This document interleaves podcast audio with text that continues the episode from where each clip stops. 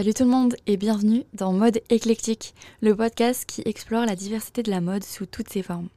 Alors aujourd'hui, nous allons voir comment on construit une collection. Alors commençons par une brève présentation de ce qu'est une collection. Alors la collection de mode fait référence à une série de vêtements ou d'accessoires créés par un designer ou une marque pour une saison spécifique. Quand on pense à une collection, on pense à quatre éléments. Premièrement à l'ADN, puis ensuite aux valeurs, donc quelque chose de fort, à la création de valeur ajoutée. Elle peut être euh, par exemple RSE, le message à travers le vêtement, mais aussi, et pour finir, au focus client, qui va être notre cible, le positionnement pour le prix. Le tout, en fait, va venir donner une cohérence qu'on va insuffler à la collection. Ainsi, la construction de collection se décline en six étapes. La première étape va être de décrypter des tendances. Alors, pour décrypter des tendances, on peut le faire de différentes manières. Par exemple, en allant à des expositions, donc que ce soit bien évidemment des expositions sur la mode ou des expositions plus larges, culturelles, artistiques, etc.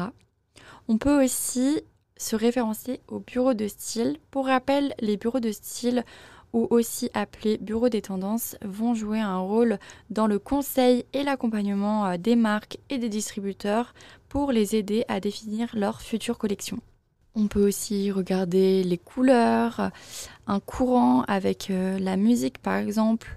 On va aussi regarder les influences. On peut également euh, réaliser des voyages inspirationnels pour voir un peu ce qu'il se passe ailleurs et avoir plutôt une vision plus macro dans la mode, il faut savoir se montrer curieux et il faut regarder tout ce qu'il peut y avoir et tout ce qui peut nous permettre de décrypter les tendances. Sans oublier bien évidemment les films, les séries ou encore les réseaux sociaux.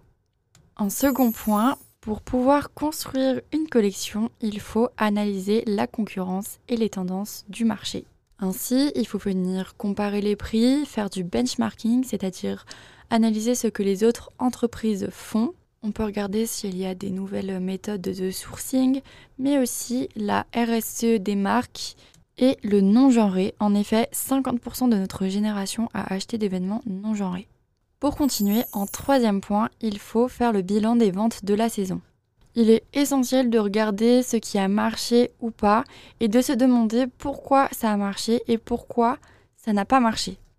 Ça peut être dû aux matières, au choix des imprimés, aux couleurs, ou alors que le vêtement ne correspondait pas à la saison, euh, que son prix était peut-être trop élevé pour sa cible. Il faut toujours savoir se demander pourquoi et se remettre en question. Il faut regarder aussi le taux de démarque, c'est-à-dire le prix auquel on voulait euh, que notre vêtement euh, soit vendu et finalement à combien il s'est vendu, en fonction des promotions bien évidemment mais aussi avoir un plan de collection qui soit carré, avec une valeur budgétaire et qui ne tient pas en compte euh, les implantations des vêtements dans la boutique. En effet, les collections euh, ont une certaine cadence. On va créer des vestiaires, des silhouettes qu'on va implanter dans des boutiques au fur et à mesure. En fait, la production est plutôt étalée, ce qui permet un gain d'argent. En quatrième point, pour construire une collection, il faut réaliser un mood board et choisir des thèmes de collection. Alors pour créer un mood board, il faut avoir réalisé toute une analyse au préalable et on va venir justement euh, assembler tout un tas de photos d'ambiance, de matière, des imprimés, des images qui nous inspirent. Ça peut être des images de films, des tableaux ou autres. En fait, il faut réaliser un peu un système d'entonnoir dans lequel on va partir d'une ambiance générale et ensuite on va euh, essayer de déterminer nos grands thèmes et les thématiques de la collection. Il faut également réaliser des vestiaires. Donc les vestiaires, ce sont des petites collections dans la grande collection. Et ce vestiaire va permettre de réfléchir à l'assemblage d'événements qu'il faut penser euh, dès le départ. Pour vous donner un chiffre approximatif, un vestiaire comprend en général entre 10 et 15 modèles. Pour continuer, et en cinquième point, il faut développer la collection. Donc une fois qu'on a commencé à dessiner, à faire le choix des matières, on va définir le tombé du vêtement, la structure du vêtement et on va essayer d'avoir l'œil un peu partout, que ce soit sur le domaine créatif, marketing, de production, etc. Donc ainsi, on va commencer à réaliser les premiers croquis, on va réfléchir à la valeur ajoutée que va apporter notre vêtement et comment on le transforme pour se l'approprier et le rendre reconnaissable pour la marque. Ainsi, on peut réaliser un développement technique avec une fiche technique qui comprend le croquis avec le vêtement à plat et ses dimensions. Attention, il est important de connaître les fabricants et connaître leurs spécificités. Et aussi, euh, donc une version plutôt 3D de notre croquis où là, on va passer du dessin euh, du styliste à une modélisation 3D. Pour finir, bien évidemment, on a le merchandising et la commercialisation de la collection.